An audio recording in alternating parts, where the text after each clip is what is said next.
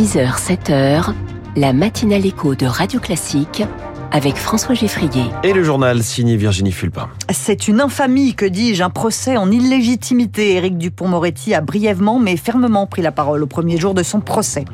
Faire réparer plutôt que jeter, recoudre, ressemeler, le bonus réparation textile entre en vigueur aujourd'hui. Et puis c'est le discours d'un roi sans Colin Firth, mais avec Charles III. Il va prononcer son premier discours du trône devant le Parlement britannique. WeWork, c'est fini. Le géant du coworking fait faillite. Le détail dans les titres de l'économie à 6h10. 6h15, la France de demain avec un homme qui n'aimait pas l'école et qui en a fait son métier. Je reçois le fondateur de Rocket School. Et puis les classiques de l'économie, Natacha Valla revient sur la crise grecque. Que s'est-il passé il y a maintenant 12-13 ans? Rendez-vous à 6h20. Éric Dupont-Moretti dénonce un procès en illégitimité au premier jour de sa comparution devant la Cour de justice de la République. Le ministre de la Justice goûte peu le fait de se retrouver sur le banc des prévenus. Son procès s'est ouvert hier, il va durer dix jours. Éric Dupont-Moretti est accusé d'avoir profité de sa fonction pour régler des comptes avec des magistrats croisés quand il était avocat. Il nie les faits et il dénonce effectivement un procès en illégitimité combiné à un procès d'intention, Lauriane Tout-le-Monde. Pour moi et mes proches, ce procès est une infamie, une épreuve. Seul au centre de la salle d'audience, les deux mains accrochées au pupitre, Éric Dupont-Moretti, l'ancien ténor du barreau, l'acquittator, s'exprime d'une voix moins puissante qu'à son habitude. Jusqu'à ces dernières heures, je ne me suis pas défendu, dit-il. J'ai accepté de me faire couvrir d'opprobre pour que mon ministère et mon action ne soient pas éclaboussés. Derrière lui, ces cinq avocats, dont maître Jacqueline Lafont, qui inaugure la première passe d'armes. Le conflit d'intérêts et de loyauté est présent partout, de tous les côtés de la barre, au procureur général, s'adressant directement à lui. Vous allez devoir vous exprimer sur des personnes que vous connaissez personnellement, intimement. Une défense offensive qui donne le ton pour les auditions cet après-midi des syndicats de magistrats à l'origine de l'affaire. Avant le point d'orgue du procès jeudi, l'interrogatoire de François Molins, le haut magistrat à la retraite devenu la bête noire du garde des Sceaux. Compte rendu d'audience de Lauriane Tout-le-Monde pour Radio Classique. On rappelle qu'Éric Dupont-Moretti risque 50 ans de prison, 500 000 euros d'amende et une peine d'inéligibilité.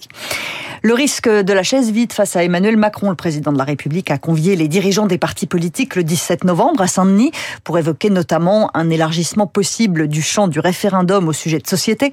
Le Parti socialiste a déjà dit non, le Rassemblement national ira, les écologistes, eux, réfléchissent. Vous voyez que l'enthousiasme n'est pas vraiment de mise. Pourtant, vouloir réformer la Constitution, ça permet au chef de l'État de se présenter comme l'initiateur de mesures fortes, d'après Laureline Fontaine et les professeurs de droit constitutionnel recours à la symbolique constitutionnelle joue de manière euh, positive, toujours, pour euh, la classe politique. C'est un acte qui paraît exceptionnel, alors qu'il ne l'est pas tant que ça. 24 révisions déjà de la Constitution. Parfois, on la révise avec passion, lorsque, par exemple, on a créé la Cour de justice de la République. On révise aussi euh, en fonction de nos obligations internationales. C'était le cas pour faire adopter le traité de Maastricht, par exemple. Donc il y a en fait beaucoup de propositions de révision de la Constitution qu'on peut assimiler parfois à une instrumentalisation, mais ça n'est possible que parce que justement il existe toujours aujourd'hui une symbolique encore assez forte de la Constitution. Laureline Fontaine avec Anna Hur. Il n'y aura pas d'école aujourd'hui dans une trentaine de communes du Pas-de-Calais. 67 établissements fermés en tout. On prend des précautions avec les crues historiques qui affectent le département. Quatre cours d'eau ont débordé. Les rues de nombreuses communes sont inondées après le passage des tempêtes Kiaran et Domingos. Par endroits, il y a un mètre d'eau dans les habitations. Le Pas-de-Calais a d'ailleurs été placé en vigilance rouge pour les crues. Les pompiers sont intervenus à des centaines de reprises. Le trafic SNCF est également perturbé. Il n'y aura aucun TER entre Boulogne-sur-Mer et Étaples jusqu'à 15h cet après-midi. Les tempêtes, les inondations, les catastrophes naturelles sont plus nombreuses avec le dérèglement climatique. Et on se demande parfois comment consommer différemment pour limiter le réchauffement, acheter moins et plus faire réparer, par exemple. Le bonus réparation textile entre en vigueur à partir d'aujourd'hui. Des réductions pour faire recoudre un pantalon ou ressemeler des chaussures. Il y a des commerçants labellisés Reportage de Zoé Pallier chez un cordonnier parisien. Elles ont un petit peu d'âge, vos chaussures Oui, elles ont quelques décennies. Sur le comptoir, une paire de bottines en cuir apportées par Jacques. On va faire un collage, ça coûtera 55 euros. Combien? 55 euros. Non, c'est pas dans mes prix. S'il revient dans quelques jours, la facture de ce retraité passera à 37 euros. Près de la caisse, un prospectus détaille les futures réductions. Couture, collage, moins 8 euros, ressemelage, moins 25. Génial. L'an passé, la demande chez les cordonniers a progressé de 6%, mais elle reste bien inférieure au niveau des années 90. Ce bonus va nous aider, indique Clément Haut, responsable de la boutique. Nos clients habituels vont faire d'autres réparations qu'ils n'auraient pas faites sinon. Et puis euh, les personnes qui ne connaissent même pas le milieu de la cordonnerie, ils vont le découvrir et puis on va être là, pour les accueillir. Mais cela implique de communiquer auprès des clients. Maximilien Moriès, trésorier à la Fédération française de la cordonnerie. Voilà l'étiquette qui va être mise sur la vitrine. Il faut aussi réorganiser son système de caisse, etc. Enfin, il y a pas mal d'un travail administratif pour nous. Pas des coûts euh, financiers, c'est des coûts de temps, quoi. Mais pour amener les gens à la cordonnerie, ça sera que bénéfique. Ces artisans vont aussi fournir tout leur devis et prouver qu'ils n'augmentent pas artificiellement leur prix en réaction au bonus réparation. Des lueurs d'espoir pour notre santé. Un sérum d'un nouveau genre pourrait révolutionner la prise en charge des maladies auto-immunes. Aux États-Unis, des chercheurs ont mis au point un vaccin dit inverse qui permettrait d'effacer les symptômes de la sclérose en plaques ou encore euh, le diabète de type 1. Rémi Fister va nous expliquer tout ça. Dans les maladies auto-immunes, c'est le système immunitaire l'ennemi. Il se retourne non pas contre un virus ou une bactérie, mais contre notre propre corps.